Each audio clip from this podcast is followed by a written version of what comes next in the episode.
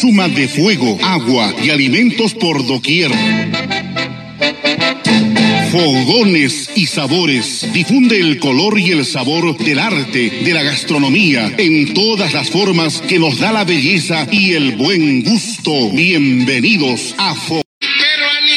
Iniciar el programa sabatino, acostumbrado siempre a compartir con mucha alegría, con mucha fe, con mucha esperanza con todos ustedes y agradecerles de todo corazón esa sintonía que ustedes nos permiten que les podamos brindar sábado a sábado a través de las ondas de Radio San Martín.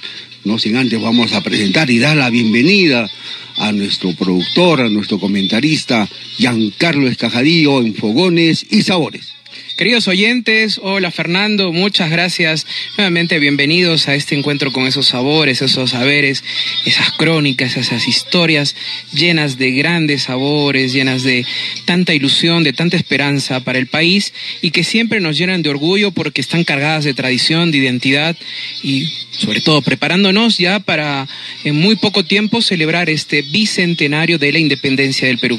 Y es Fogones y Sabores rumbo a su séptima temporada y al bicentenario de nuestro querido Perú. Es así que nuestro menú sabatino que queremos compartir con todos ustedes, amigos oyentes de Fogones y Sabores a través de Radio San Martín, siempre lo hacemos como como lo hemos comentado, con mucho cariño, con mucho amor, porque de eso se trata la cocina peruana, de compartir, de deleitar a nuestros allegados, a nuestros amigos, a nuestras familias, a través de las diferentes preparaciones que tiene la cocina peruana. Fernando, y hoy conoceremos en esta primera receta la historia y tradición del tamal desde su origen ancestral en los, granos de maíz, el uso de las hojas de plátano, las técnicas familiares para su elaboración, los distintos sabores, variedades que hay en el país y también la importancia de consumirlo y el aporte a la identidad de la comunidad afroperuana en su consecución. Es importante, nosotros como todos los sábados, amigos oyentes de Fogones y Sabores, compartimos estas historias, estas tradiciones que vienen que se transmiten de generación en generación con la elaboración y preparación de estos deliciosos potajes, con mucha historia y con mucha tradición, porque también tenemos que agradecer a esa gran diversidad, porque el Perú es bendito, tenemos más de 28 pisos ecológicos donde producimos una variedad de productos que hacen grande la cocina peruana. Fernando, y en esta primera receta tendremos la grata compañía de nuestra amiga Karina Medina Céspedes. Ella, desde Barranco, desde Tamales Aida, nos trae este riquísimo tamal, que como hemos dicho tiene un origen prehispánico, que ha ido fusionándose con los ingredientes que también vinieron de Europa y los, los propios de, la tierra ya conquistada, de la América española, y el tamal así se ha constituido como una sabrosa debilidad para todos los peruanos y peruanas. Como lo has comentado, en el Perú, como en otros países, existen varios tipos de tamales. Para explicar el origen del tamal peruano hay que remontarse a las humitas o humintas. Es cierto, es cierto. Y el tamal se consume en gran parte de Latinoamérica, en Argentina, en Colombia, en Costa Rica, El Salvador, en México, de donde se abre un gran origen, en Nicaragua, Panamá y Venezuela, donde también encontramos la ayaca. Y precisamente en donde nació ese maíz, en estas tierras, desde hace mucho tiempo, se elabora este riquísimo tamal. Fernando, y la palabra tamal fue traída por los españoles, en los conquistadores del imperio azteca, y proviene de la voz tamayi, que es del idioma natual, que significa hecho con, maíz, con la masa de maíz. Y ya lo, ya lo contaba así también nuestro eh, antropólogo, investigador Humberto Rodríguez Pastor, el tamal peruano, a través del acercamiento a su realidad actual, en que nos decía que el tamal es un producto comestible hecho artesanalmente del maíz molido y que como principales componentes es una masa de mezcla con caldo de pollo, de chancho, manteca, aceite, carne de cerdo o de pollo. Es importante también, amigos de Fogones y Sabores, destacar los aportes del Inca Garcilaso de la Vega en sus comentarios reales de los incas, donde señala los frutos, los frutos que el Perú tenía y de que se mantenía antes de los españoles eran de diversas maneras. Unas que se criaban sobre la tierra, o que se crían sobre la tierra, y otras debajo de ella. De los frutos que existían encima de la tierra, tienen el primer lugar el grano, que los mexicanos lo llaman maíz, y de los del Perú, Sara Giancarlo. Ajá bueno, grandes aportes también en los comentarios reales de los incas y el inca Garcilaso de la Vega hacía ya alusión a estas preparaciones. También en el libro de Rosario Olivas Weston, en la cocina del Virreinato del Perú, encontraremos grandes referencias de, esta, de este potaje. Y Fernando, ¿y quién se resistiría a un tamal, a ese sabroso tamal peruano con todas sus variedades que junto a esa infaltable zarza criolla es del gusto de todas y de todos? Y hay que destacar, Giancarlo y amigos, gente de Fogones y Sabores, que el Sara era el pan que los incas tenían, que saboreaban y que realmente este potaje, este ingrediente acompañaba todas sus mesas. A ellos le llamaban también al maíz duro, tenían, lo conocían como murucho. Y el otro que era más tierno, que era de regalo, lo llamaban capía. Y lo comían en lugar tostado o sancochado, como lo conocemos ahora, ¿no? El mote. Exacto. Bueno, Fernando, no dejemos de esperar más a nuestra invitada, Karina Medina, que ella a través de toda su sabiduría y también el legado que tiene de su mamá y su papá chinchano, bueno, a través de Tamales Aida, esta vez nos trae esta riquísima preparación. Así que es un honor, es un honor tener eh, y compartir y escuchar a nuestra amiga Karina Medina Céspedes. Ella, como lo has comentado, Giancarlo y amigos, gente de Fogones y Sabores, ella continúa un gran legado, ella continúa esa bonita aventura de, elaborar los tamales para que sus comensales, sus clientes, que la buscaban mucho a su señora madre, la señora Aida Flor Céspedes Vargas de Medina, quien hace 35 años viene elaborando estos deliciosos tamales. Y Karina continúa con esta linda tradición. Escuchemos a Karina Medina Céspedes en Fogones y Sabores con la preparación de los tamales. Buenas tardes, es un gusto estar en la sintonía Fogones y Sabores. Soy Karina Medina Céspedes hija de la señora Ida, que hace más de 35 años hace sus deliciosos tamales en Barranco. Hoy les presentaré los tamales Aida. Los ingredientes.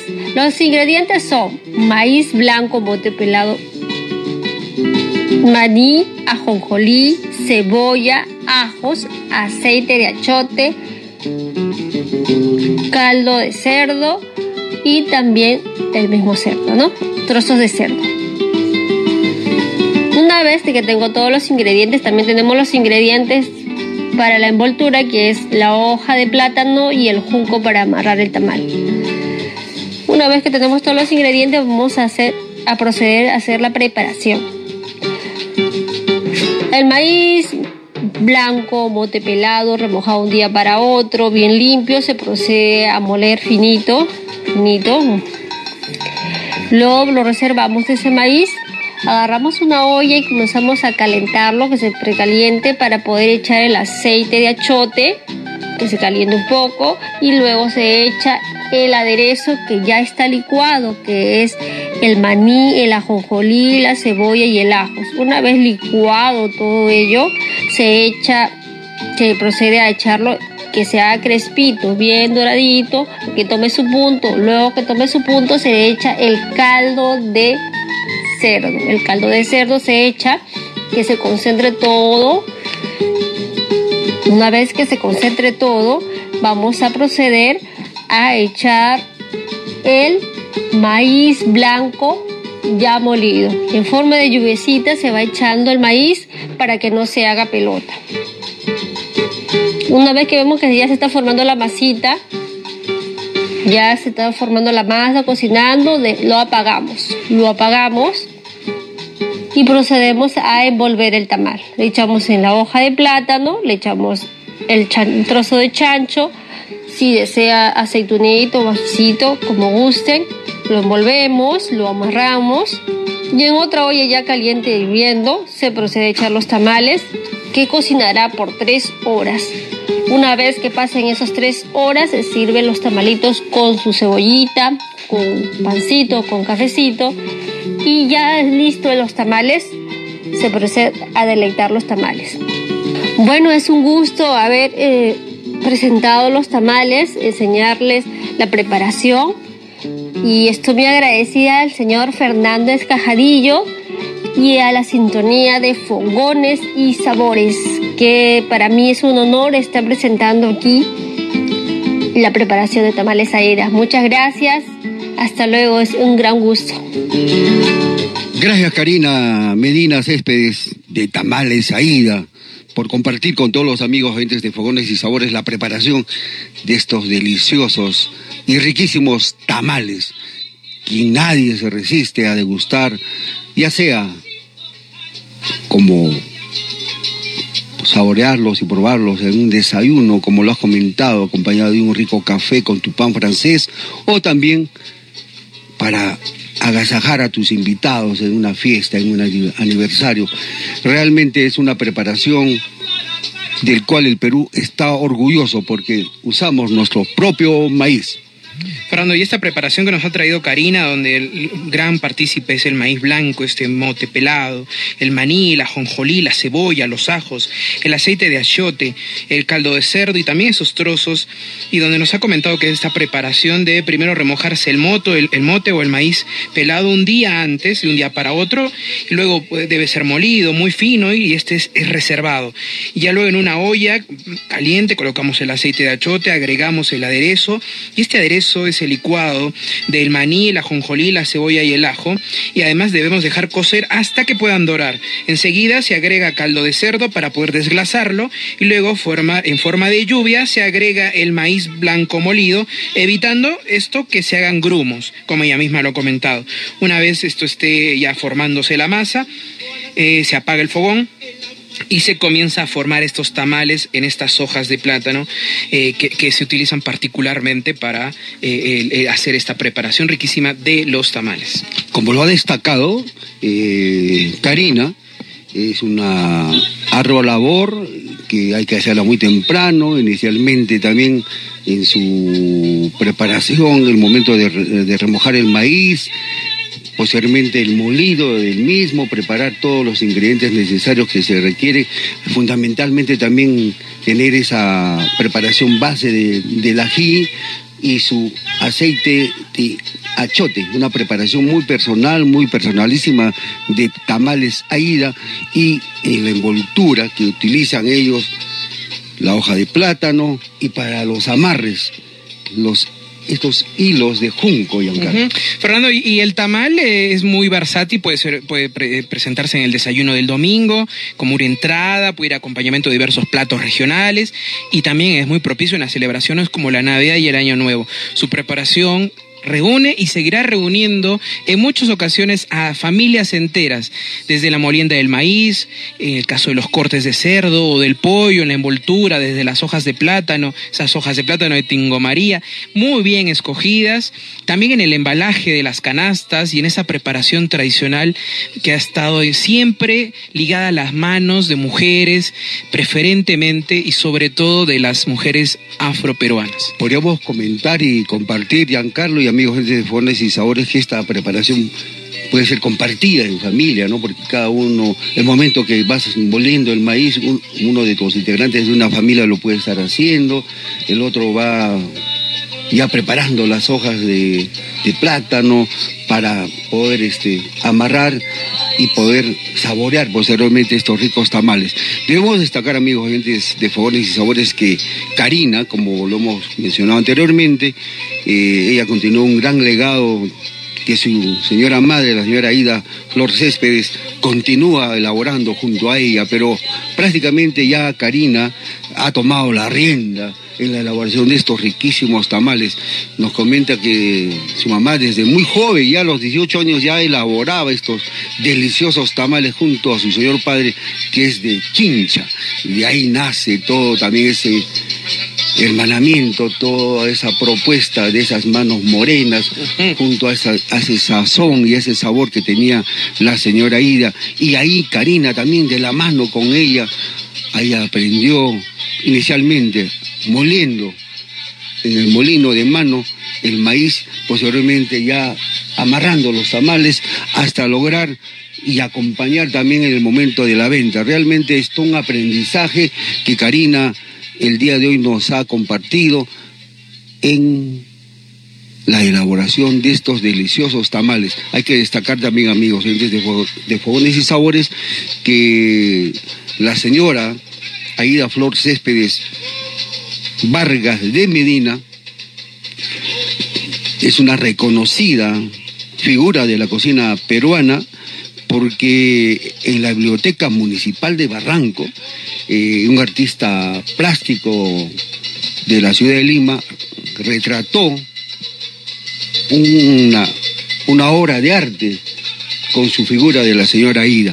Realmente todo un honor para la familia, porque ahí está, ahí uno puede recordar la fundadora de Tamales Aida del distrito de Barranco. Fernando, y también de esto han dejado constancia, eh, por ejemplo, el tradicionista Ricardo Palma y Pancho Fierro, eh, sobre todo este último en su acuarela de 1850, Ñagoyita, que era la tamalera y como hemos comentado dan fe de que estas manos mágicas morenas han preparado este riquísimo tamal.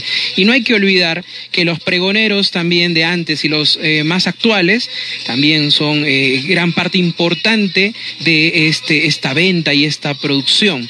Eh, y, evidentemente, bueno, en, Lima era muy peculiar encontrar también en las panaderías de barrio, sobre todo y en algunas calles de algunas grandes ciudades, también juntamente esa alianza estratégica entre un panadero y finalmente alguien que preparara tamales eso, y ofrecer estos sabrosos y humeantes tamales que deleitan a todos. Son para todo momento, ¿ah?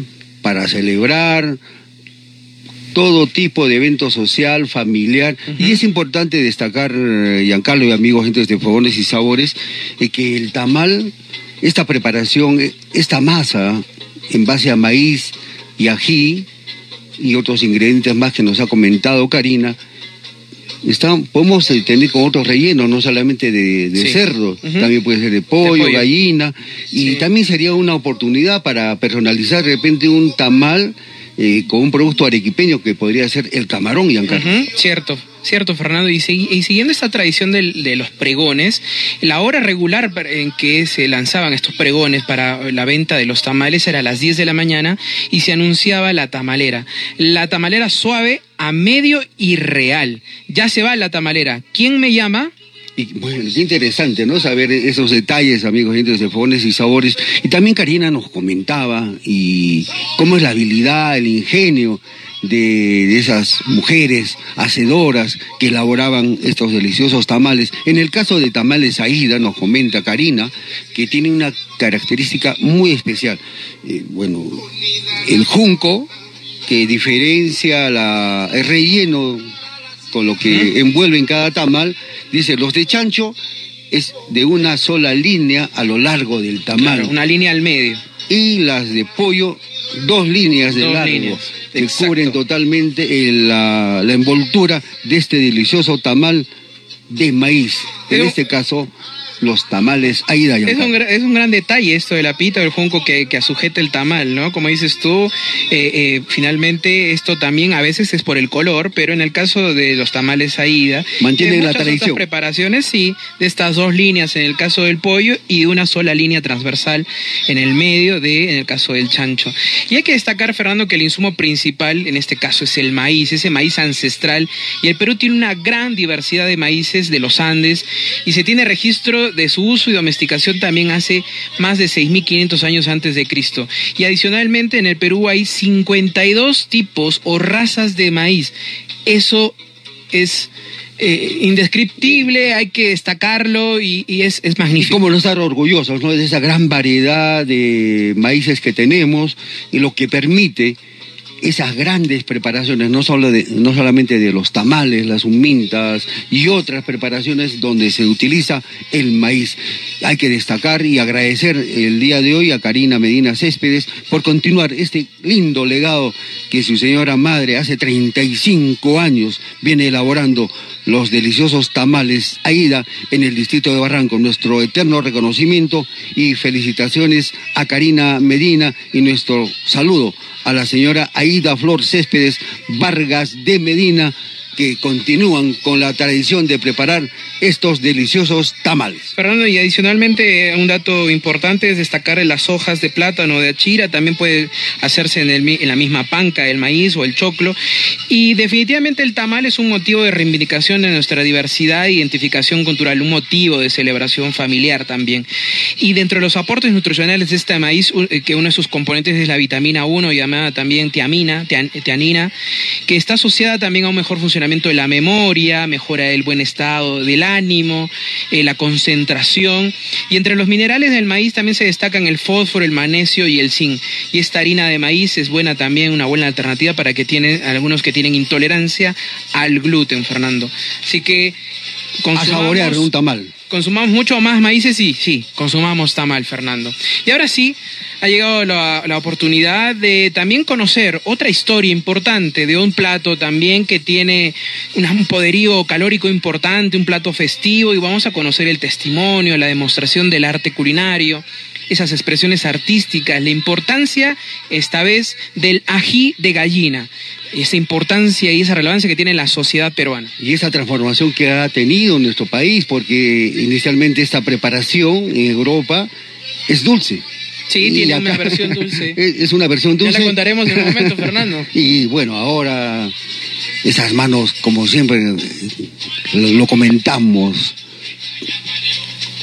tan creativas, tan habilidosas de nuestras cocineras peruanas para transformar y adaptar de acuerdo a los productos que teníamos en el Perú estas deliciosas preparaciones. El día de hoy tenemos otra distinguida invitada, una reconocida cocinera peruana, es chef de profesión, ella es actualmente jefe de la Escuela de Hotelería y Arte Culinario del Instituto CICE en la ciudad de Lima. Ella también es cofundadora de un importante proyecto, de un importante programa dedicado a la cocina vegana, Giancarlo. Perdón, entonces no dejemos esperando más a nuestra amiga Junet Valverde, que nos trae esta vez un riquísimo ají de gallina. Hola, soy Chef Junet Valverde, cofundadora de Plant Based Institute y jefa de la Escuela de Hotelería y Arte Culinario del Instituto CICE. El día de hoy te voy a dar la receta del ají de gallina. Vamos con los ingredientes. Una cebolla roja, dos dientes de ajo, 50 gramos o un cuarto de taza de ají amarillo en pasta, 50 gramos o un cuarto de taza de ají mirasol en pasta, tres tajadas de pan de molde, una pechuga de pollo, media taza de fondo claro o de ave, 100 mililitros de leche evaporada, 80 gramos de pecanas picadas, 50 gramos de queso parmesano, sal, pimienta, un kilo de papas y aceitunas. Vamos con la preparación. Paso 1. En una olla vamos a realizar un aderezo amarillo. Agregamos aceite y doramos cebolla picada chiquita, lo que se llama el corte brunoise. La cocinamos a fuego lento. Luego agregamos ajo. Puede ser también ajo en pasta. Dejamos que estos dos ingredientes suden un poco alrededor de un minuto. Luego agregamos el ají amarillo molido y el ají mirasol molido. Recuerda que si tú quieres procesar tus ajíes para las pastas, debes despepitarlos, hervirlos, quitarles la piel y licuarlos sin agua. Puedes almacenarlos en recipientes para que uses tus pastas cuando tú quieras. Dejamos que todos estos ingredientes se unan. Recuerda que todo debe estar a fuego bajo para que todo se pueda acaramelizar y pueda formarse una pasta espectacular. Es importante que sepas que un buen aderezo garantiza el éxito de nuestras preparaciones. Paso 2. Agregamos las rebanadas de pan de molde remojadas en un chorro de leche. Recuerda que estas rebanadas deben estar sin corteza para que no oscurezcan nuestra preparación. Movemos hasta que veamos que este ingrediente se ha unido a los anteriores. Paso 3. Agregamos la pechuga previamente deshilachada. Por favor, deshilacha generosamente, que no estén muy delgadas, ya que el pollo se debe sentir. Vertemos caldo. Puedes aprovechar el líquido en que hayas ancochado la pechuga. Pero eso sí, como le tendrás que agregar sal, hay que tener mucho ojo con la sal en la preparación. Recuerda que los fondos no llevan sal. Y bueno, seguimos moviendo. Paso 4. Una vez que veas que se está cocinando todo lo que hicimos en el paso 3, agregar un chorro de leche evaporada. Luego sumamos la sal. Primero rectifica si es que como te dije, usaste el líquido donde zancochaste tu pollo. Agregamos pimienta.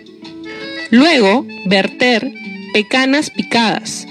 Recuerda guardar algunas para tu decoración y también echamos el queso parmesano. Paso 5.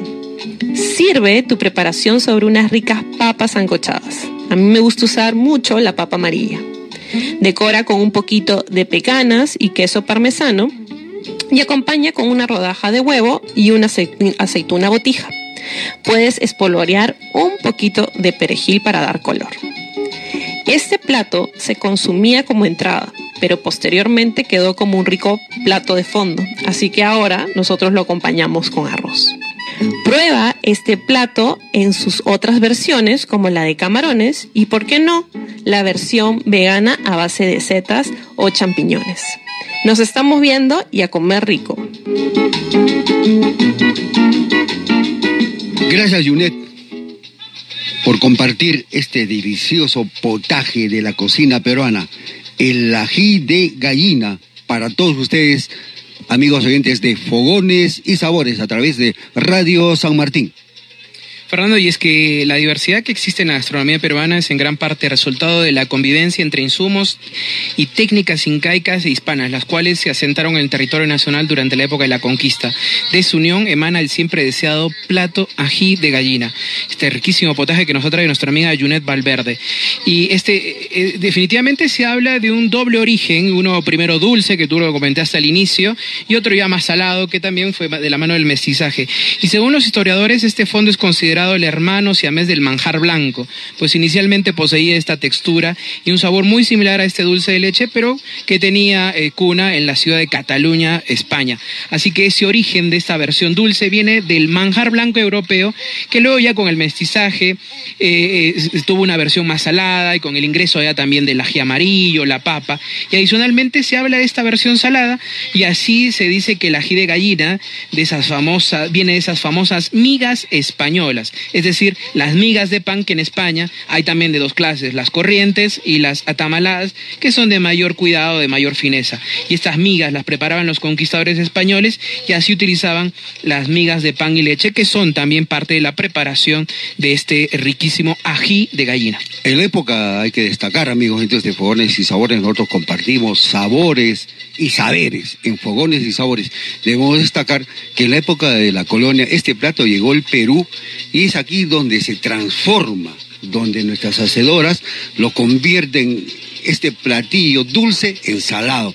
Y ahí sale el ají de gallina que conocemos hasta el día de hoy. La pechuga de pollo de gallina, arroz y nueces se mantuvieron en el platillo. Sin embargo, las almendras y el azúcar fueron reemplazadas por las pecanas y el ají amarillo, que le da la característica especial y ese sabor tan delicioso que uno se deleita cada vez que saborea y prueba este delicioso ají, de gallina. Fernando, para darle ese toque de sabor y color. Ajá, e importante porque ya luego en este mestizaje que tanto celebramos, este mestizaje culinario, este encuentro también de estas culturas y sobre todo de sus cocinas, estas preparaciones, sobre todo estas preparaciones anteriores, fueron también ganando un matiz, como tú lo has hecho, de color, de picante, y así encontramos también el ají de pan, el ají de camarón en el siglo XVIII, el manjar blanco, ¿verdad? O el menjar blanc, que también era conocido el mismo nombre, europeo, y en el siglo, ya en el siglo XIX, y finalmente este riquísimo ají de gallina ya en el siglo XX. Ahora, incluso en este siglo, en el siglo XX, el ají de gallina no era un plato muy popular en el Perú, y ya que el uso de carne solo era uso exclusivo de fiestas y celebraciones. Y sobre todo la gallina era una de las carnes más caras y exclusivas. Así que la gallina en, en algún momento también, y así lo cuenta la historiadora eh, eh, Rosario Olivas, eh, cambió ya el uso de la gallina por el de pollo ya en el siglo XX, ¿no? Es indudable que hay varios, como hemos dicho, ¿no? La, la cocina es de escasez y también es para ver la creatividad de algunos, cómo innovamos, cómo incorporamos otros ingredientes. En el caso de la gallina quedó de lado y ahora se utiliza el pollo. También queremos compartir eh, un gran detalle, un comentario de nuestro amigo el historiador Rodolfo Tafur Ceballos, investigador gastronómico, que nos comenta que por el año de 1839 este plato se popularizó en la ciudad de Lima y los gendarmes de la policía limeña al inspeccionar los diferentes guariques, fondas y restaurantes de la ciudad dan parte de este plato que era muy consumido por los parroquianos con el deleite que y él se asombraba y comentaba. Esto consistía en las hebras de la carne de gallina con un sofrito de cebolla, ajos, ají y trozos pequeños de pan, acompañado de papas ancochadas amarillas.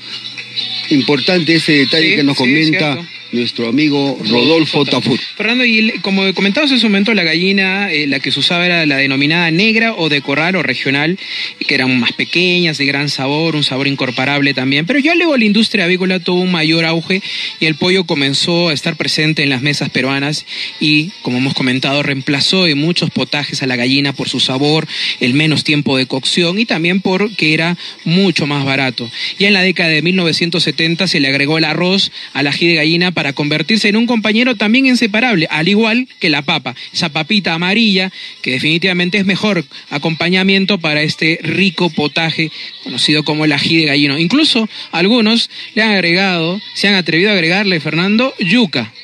Bueno, para todos los gustos. Y el día de hoy, nuestra amiga Junet Valverde nos ha recordado, nos ha hecho añorar, nos ha hecho antojar la preparación de este rico ají de gallina, donde siempre el actor principal es el ají, el ajo, la cebolla, realmente ese pan de molde Remojadito. remojadito en leche, indudablemente hay, hay que sacarle la costrita antes de remojar Sí. para que no, no altere el color. El fondo del ave también, Fernando, este fondo claro, la leche evaporada, las pecanas picadas, el queso parmesano, la sal, la pimienta, la presencia de la aceituna, ¿verdad? Y del queso parmesano que tú has comentado. Todo eso es importante y, y otra vez la presencia nuevamente de los ajíes, ¿no? En este caso, claro, es el mismo ají amarillo, eh, los dos en pasta, uno definitivamente el llamado ají mirasol, ¿verdad? Que ya hemos contado muchas veces este proceso de secado y luego hidratación y luego preparación en pasta y para eh, eh, eh, ser parte de, de estas preparaciones. Y como lo ha comentado Junet, se prepara en una olla el aderezo amarillo a fuego bajo con el aceite, el ají amarillo, el ají mirasol, la cebolla, el ajo. Luego agregamos esas rebanaditas de pan de molde que previamente han remojado en un chorro de leche. Luego debemos remover hasta que todo esté unido. Luego agregar el pollo deshilachado, no tan fino, casi trozado, y agregar el fondo de ave. Luego que esto se va cocinando, eh, se debe agregar eh, la leche evaporada, este chorro. Luego agregar la sal, la pimienta, corregir evidentemente la sazón y enseguida agregar las pecanas picadas y el queso parmesano que también son espectacular. Y no se olviden que para servir también en una camita de papas amarillas se debe verter esta, esta preparación del ají de, ají de gallina, decorar con unas pecanas picadas, el queso parmesano, una rodaja de huevo y la aceituna botija. También se puede colocar un poco de perejil para mejorar la vistosidad, definitivamente también eso entra, el- las comidas entran por la vista y también se puede acompañar con arroz blanco. Bueno, otro plato con mucha tradición, con mucha historia, de ese gran mestizaje de nuestra culinaria peruana que el día de hoy compartimos con todos los amigos oyentes de Fogones y Sabores. Indudablemente es tan versátil esa preparación como nos las ha comentado Junet y le agradecemos eternamente de su participación en Fogones y Sabores porque nos hace recordar que no solamente el ají de gallina lo podemos preparar, como ya lo ha comentado, con la pechuga de pollo ahora. Sino que también podemos incorporarle camarones, Giancarlo. Sí, cierto. Una vez, bueno, una vez superando la fecha de la, de la veda. veda del camarón, Después de ahí está 31, un ¿no? reto para nuestros amigos cocineros, para Es cierto, todos, es poder animarse a preparar un ají de camarones. Fernando, y la presencia del ají amarillo también es importante destacarla, es un excelente alimento que aporta picante natural a estas preparaciones y también es, eh, eh, este es provocado por la capsaicina, ¿no? que es este elemento químico natural presente también en todos los ajíes y que tiene una gran capacidad antioxidante, un efecto eh, estimulante cardiovascular, regulador de temperatura, es un regulador termogénico, ¿no? protector también gástrico y un reductor del azúcar en sangre, Fernando. Y dentro de los aportes, definitivamente que puede tener el pollo o la gallina, ambas carnes son nutricionalmente equivalentes, aunque eh, la gallina, eh, eh, digamos, puntualmente tiene un poco más de calorías, pero sus sabores y calorías son importantes también en toda dieta. Sin embargo, hay que tener también mucho cuidado con eso. Y definitivamente ambos, ambas carnes tienen una gran cantidad de proteínas, de hierro, que nos interesan mucho para evitar también la anemia. Este potaje tan tradicional de la cocina peruana, también ahora ya se ha convertido prácticamente en un segundo, ¿no? Porque ahora lo acompañas con arroz blanco y ya te sirve como un segundo. Pero originalmente se servía con papas zancochadas amarillas. Y hay que destacar también, amigos, gente de fogones y sabores, que este ají de gallina también ha servido como ingrediente para rellenar empanadas, pequeños. Realmente es una preparación muy versátil que se presta para también hacer y acompañar estos rellenos. Ciertamente, Fernando. Así que agradecemos a nuestra amiga Junet Valverde por esta riquísima preparación de ají de gallina. Transmitiendo para el mundo. Radio Sanmartín.p. Así va Escuela de Líderes Internacional retorna con el distinguido especialista en oratoria moderna, Omar Ordóñez Sánchez. Distinguido por los Ministerios de Educación y Cultura, más de 40 años liderando con Escuela de Líderes Internacional. Omar Ordóñez te enseña los secretos de los mejores oradores del mundo para vencer la timidez, tener facilidad de palabra y hacer exposiciones brillantes. Oratoria moderna, presencial y virtual. Descuentos increíbles. Oratoria moderna. Lectura rápida. En San Juan de Dios 237. O al WhatsApp 957-395-867. Reitero, 957-395-867. Con Escuela de Líderes Internacional de Omar Ordóñez. Vamos a un mundo diferente. Inicio 25 de marzo. Cantidad no es sinónimo de calidad. Recordémoslo cuando hagamos uso de altoparlantes en reuniones sociales. Las personas que no participan del evento tienen derecho a su tranquilidad. Se lo recuerda el Grupo Roberts, distribuidor de vehículos Renault, Mazda, Suzuki, Citroën, Chang'an, Haval y Jack. Colegio Santa Beatriz, admisión 2021 25 años de historia educativa, docentes calificados, alta exigencia académica, plataforma virtual. Educamos orientando al correcto uso de las tecnologías. Amplias instalaciones, áreas verdes recreativas, campos deportivos. Visítenos en la urbanización La Estrella José Luis Bustamante Rivero, Parque Los Coritos, Departamento de Cómputo, Psicología y Pastoral. Llámanos al 54 55 55 o al 941 85 63 90. Santa Beatriz, el mejor. El fin de semana. Radio San Martín. Y ahora sí, Fernando, nos toca también conocer otro, otra receta importante y ha llegado el momento de tener nuestro dado dulce, ese postre clásico que siempre tenemos y conoceremos justamente uno de ellos, de los más favoritos y siempre presente en la carta de los platos criollos. criollos. Conoceremos un poco de su historia, de su influencia y de lo que lo llevó a ser uno de los potajes más dulces, más deseados por el paladar del peruano y peruana del Bicentenario. Y nos estamos refiriendo a los riquísimos picarones. Y esta vez nuestra amiga Lina Montedoro de Picarones Lina nos los trae. Escuchemos a nuestra amiga Lina Montedoro Padilla, una reconocida hacedora de picarones en la ciudad de Lima, en fogones y sabores. Muchas bendiciones a todos los oyentes del programa Fogones y Sabores. Agradecer a Dios por esta nueva oportunidad yo soy Lina Montedoro de Picarones Lina de Lima. El motivo de mi presentación es para hablarles de la preparación de picarones tradicionales. Lápiz y papel, por favor. Por medio kilo de harina, una cucharada de levadura, un cuarto de zapallo, un cuarto de camote, una cucharada de vainilla, una cucharadita de sal, dos a tres cucharadas de azúcar, anís, una cucharada, y todo eso lo hacen hervir en medio litro de agua. Una vez que esté cocinado, lo echan a un recipiente y lo apretan con un tenedor, bien apretado hasta que se enfríe. Una vez que ya se enfría, le agregan la, la harina y la levadura.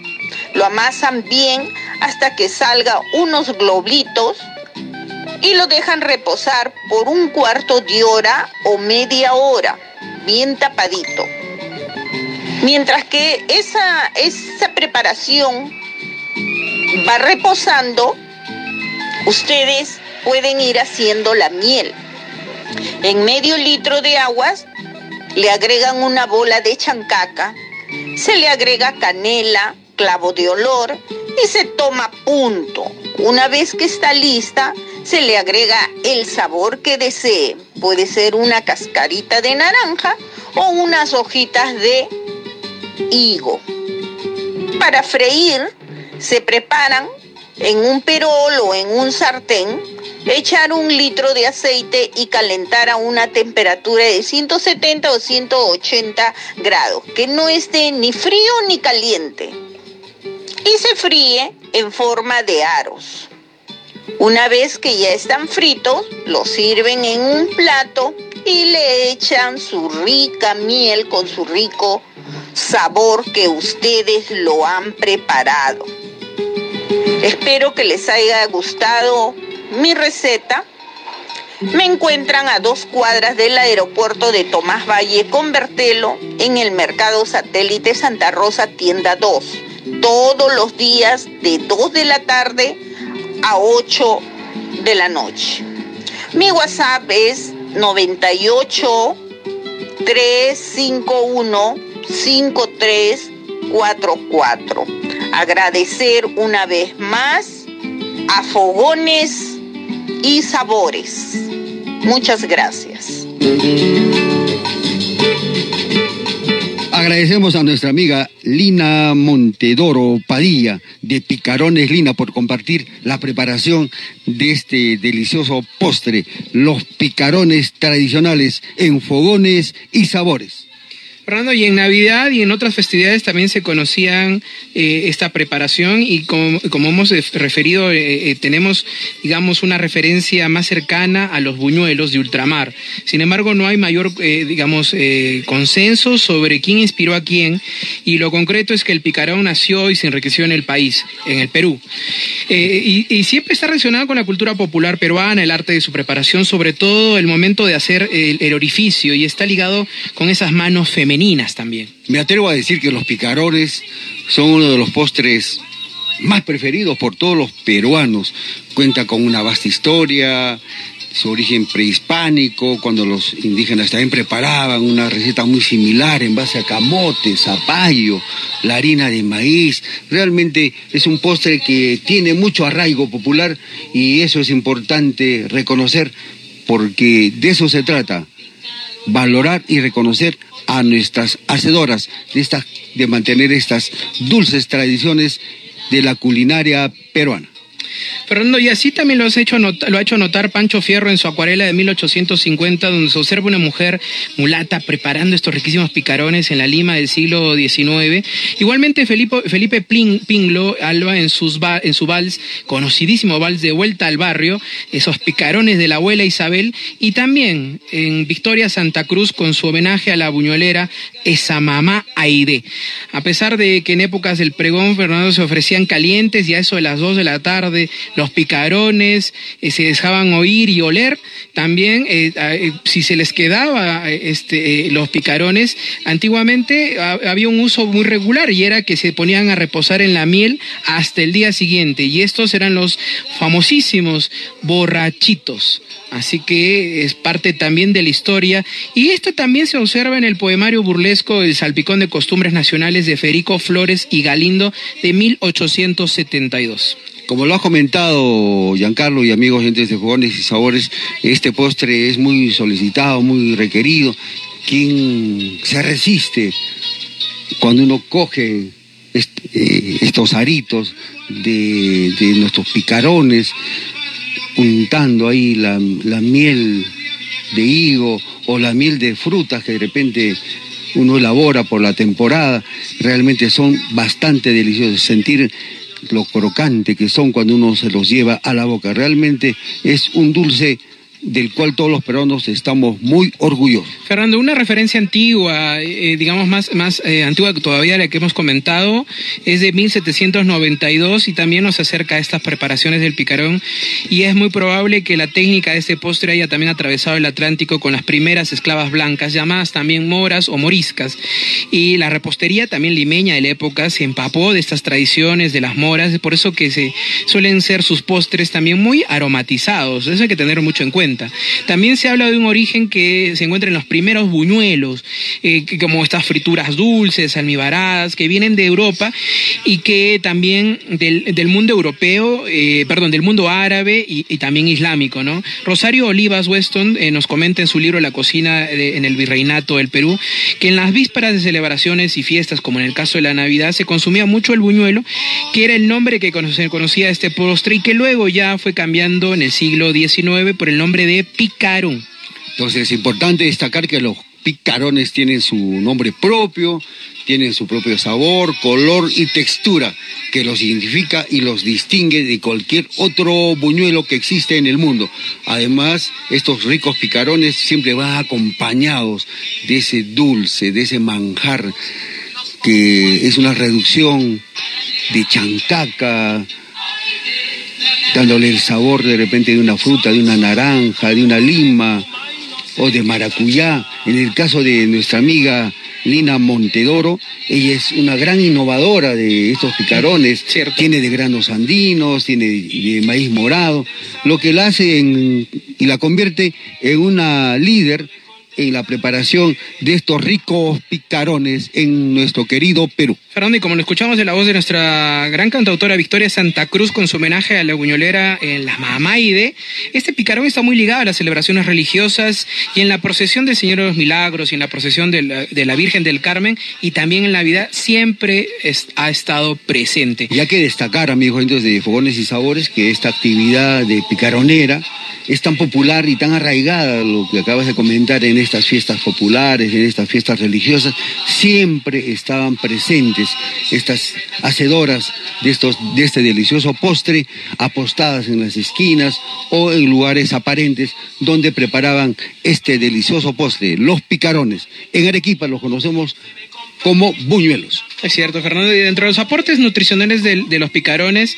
eh, podemos decir que son una gran fuente de, vitaminas también, aportan muchas vitaminas, sobre todo la vitamina A, liposoluble y antioxidantes debido a la presencia también del camote y el zapallo en su preparación. Y también tienen grandes aportes de almidones y azúcares simples que sumados también a la grasa de la fritura, se los convierte en una preparación altamente calórica y bueno, exquisita. Y en esta oportunidad nuestra amiga Lina nos ha traído este riquísimo picarón con la presencia del zapallo, el camote, la, la harina, la levadura, la vainilla, la sal, azúcar y también el anís, Fernando. Bueno, espectacular realmente. Y hay que destacar esa habilidad, esa destreza, ¿no? Para hacer el... El huequito el también. huequito ahí, utilizando ese palito, una varita. Una varita, ¿no? Realmente espectacular y singular la elaboración de estos deliciosos y riquísimos. Y también nos ha comentado que para poder freírlo en un litro de aceite también, a 170, 180 grados, y se fríe en forma de aros, como lo has comentado, y para esa miel, riquísima esa cocción en un medio litro de agua, se le agrega una bola de chancaca, canela, clavo de olor, hasta que todo esto tome punto, y luego se agrega las cáscaras de naranja y también ocasionalmente hojas de higo que realzan mucho más el sabor de estos riquísimos picarones, Fernando. Bueno, Agradecemos a Lina Montedoro Padilla de Picarones Lina por haber compartido el día de hoy con todos los oyentes de Fogones y Sabores a través de las ondas de Radio San Martín la preparación de estos deliciosos y riquísimos picarones. Fernando, ya ha llegado el momento también de tener una preparación adicional. Esta vez, la importancia de la proximidad del Bicentenario del Perú nos llama a esa reflexión sobre los más diversos temas que configuran esa fisonomía espiritual de la patria. La historia no está hecha solo de efemérides y grandes personajes, sino que es una sucesión de batallas y hechos heroicos también. Y toda esta parte de la historia son los grandes hitos, pero sobre todo marcados en uno de los productos bandera, y en este caso el uso del pisco, esta identidad que le da sentido también a nuestra sociedad, este oro líquido que le dicen, ¿no?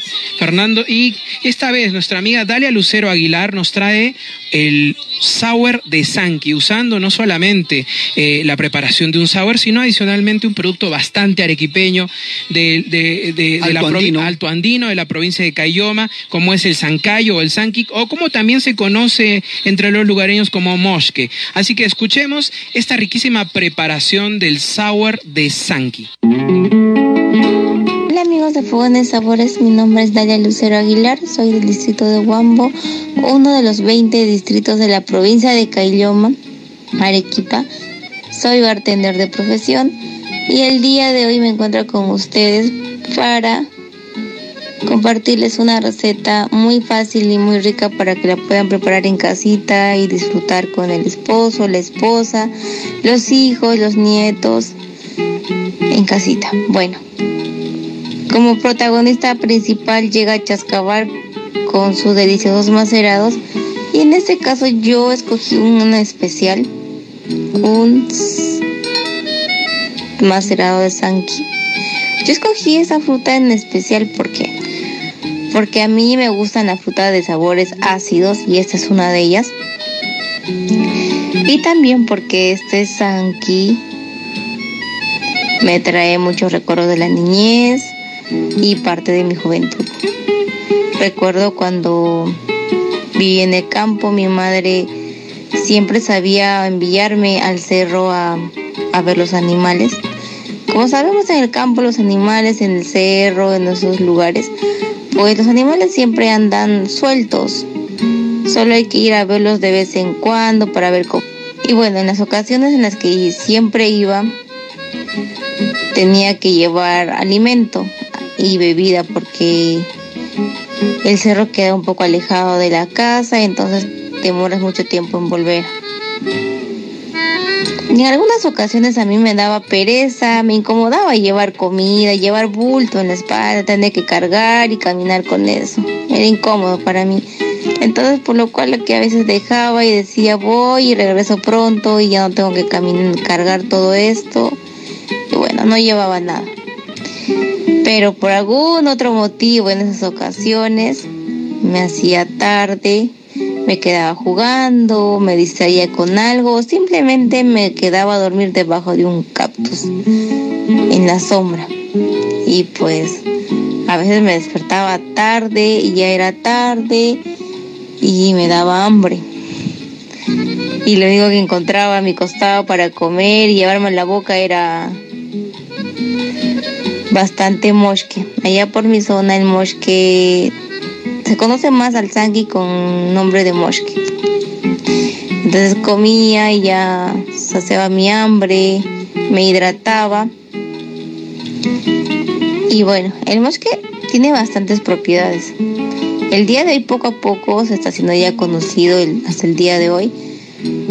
Tiene, contiene bastante calcio, vitamina C, tiene muchos antioxidantes previene la caída del cabello, en fin, muchas, muchas, muchas propiedades. Por cierto, yo recuerdo que mi abuelita siempre solía, mi abuelita que en paz descanse, siempre solía lavarse el cabello con esto, con esta fruta y ahora que lo recuerdo, pues yo no entendía por qué y era seguro porque ella, ya sabía de las propiedades de esta planta, de esta fruta. Y sin más pasamos a darle los ingredientes que vamos a necesitar para la preparación. Necesitaremos 3 onzas de macerado de sanki, una onza de jarabe de media onza de zumo de limón, una clara de huevo, hielo y bitters. En este caso yo voy a usar un bitters de cacao. Eh, hecho por mi persona también es un bitters artesanal. Pero también se puede usar el bitters tradicional el amargo de angostura. Lo mismo pasa con el, con el jarabe. Si no tenemos en casa un jarabe de sanki pues Usamos un jarabe normal, tradicional o en todo caso simplemente azúcar blanca. No hay que complicarnos, hay que usar lo que tengamos en casa. Y bueno, pasamos con la preparación. Primeramente dosificaremos los ingredientes en, en el vaso o ustedes tal vez lo hagan en una licuadora. Y comenzamos. 3 onzas de macerado. Echamos, agregamos un poco de hielo y seguidamente seguimos dosificando. Ponemos la onza de jarabe de sanki, la media onza de zumo de limón y por último la clara de huevo agregamos un poco más de hielo. En mi caso yo voy a hacer un shakeado, pero están en casa y no tienen una coctelera en casa, pues, y lo están haciendo en una licuadora. Pues, ya terminando de shakear y el tiempo correspondiente del licuado, yo siempre recomiendo hacer un colado, porque a mí en lo personal me gustan los sour libre de impurezas, de algunas partículas que suele tener a veces el huevo o por ahí que se nos escapa algo o de algún otro ingrediente. Y lo recomendable siempre es un colado. Una vez que ya tenemos colado nuestro pisco, nuestro sour, pasamos a agregar el bitters o amargo de angostura. Tres gotitas. Estamos sintiendo el olor de cacao. Muy agradable. Y listo. Muchas gracias, Dalia Lucero Aguilar, por esta riquísima preparación de sour que nos has traído en esta oportunidad, un sour de Sankey. Y algo característico de los sour, de este, eh, de este término inglés, británico también, sour, significa ácido, agrio, es que es una familia de los cócteles que se caracterizan por tener un licor base. Y en este caso tiene un macerado de Sankey, de ese mosque de eh, Cayoma. Y además un jugo de limón o de lima y un endulzante, eh, que en este este caso es este riquísimo jarabe también de Sanki que tiene esta preparación de Dalia. Y Dalia nos, trae también eh, esa eh, importancia de la, eh, del emprendimiento a través de Chascabar, el arte de esas bebidas y esas mezclas, de esos macerados artesanales. Dalia es natural de Guambo, de uno de estos distritos de la provincia de Cayoma y actualmente radica en Lima y es bartender profesional. Y como ella nos ha comentado también en interno, Chasca significa en quechua estrella y lucero. Así que Dalia ha brillado esta vez con esta riquísima receta que nos ha traído también de este sour de Sanki. Y en julio, este julio próximo, están también próximos a cumplir su primer año de aniversario. Y reforzando esta peruanidad del pisco, de los frutos, rumbo al bicentenario de la independencia de Perú, hemos tenido esta última preparación, este sour de Sanki. Fernando, es momento de agradecer a todos nuestros invitados. Distinguidos invitados que sábado a sábado nos acompañan en su programa Fogones y Sabores a través de Radio San Martín en sus frecuencias 1380 en la M, 97.7 en la FM y en su plataforma virtual www.radiosanmartin.pe para todo el mundo. Y a nuestros seguidores virtuales Giancarlo Fogones en Facebook, Fogones y Sabores, en Instagram, Fogones y Sabores Perú un eterno reconocimiento a nuestra amiga Karina Medina Céspedes de Tamales Aida, nuestro eterno reconocimiento por su participación el día de hoy en Fogones y Sabores. Un saludo muy especial a su señora madre, Aida Flor Céspedes Vargas de Medina, por esos 35 años de entrega a la elaboración y preparación de estos deliciosos tamales peruanos, Giancarlo. Fernando, también agradecemos especialmente por esta preparación riquísima de la de gallina a nuestra amiga Junet Valverde. Espectacular también, preparación y hemos conocido un poco de su historia, de, de, esas tradiciones importantes que siempre, siempre serán muy bonitas de recordarlas. También queremos agradecer a, nuestra amiga Lina Montedoro de Picarones Lina. También a ella la pueden llamar al 9835 y también visitarla eh, y consumir estos riquísimos picarones y también a nuestra amiga Dalia Lucero Aguilar con esta riquísima preparación del sour de Sanki. También la pueden seguir en sus redes sociales, en Instagram, en Facebook y también a través de Chascabar. Y bueno, preguntarle sobre estos riquísimos macerados.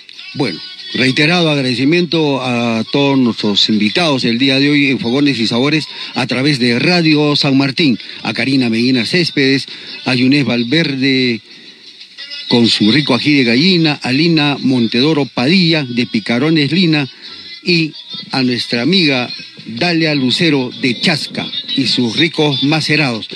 Bueno, y Giancarlo, no hay que olvidarse, amigos, gentes de Fogones y Sabores, que todavía seguimos en emergencia, no bajemos la guardia a lavarse las manos por 20 segundos, el uso correcto de la mascarilla, el protector facial, el distanciamiento físico, que es importante y vital para evitar contagiarse del coronavirus.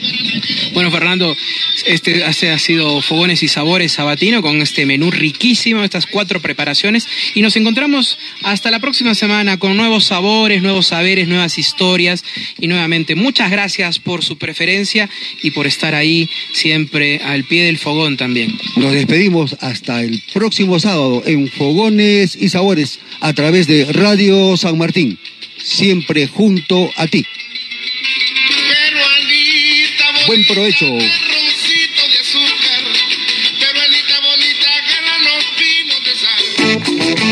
Hemos presentado Fogones y Sabores, un viaje imaginario por el buen gusto hecho con aromas y sabores. Aquí hemos compartido el arte del buen comer y la delicia de vivir con una buena sazón.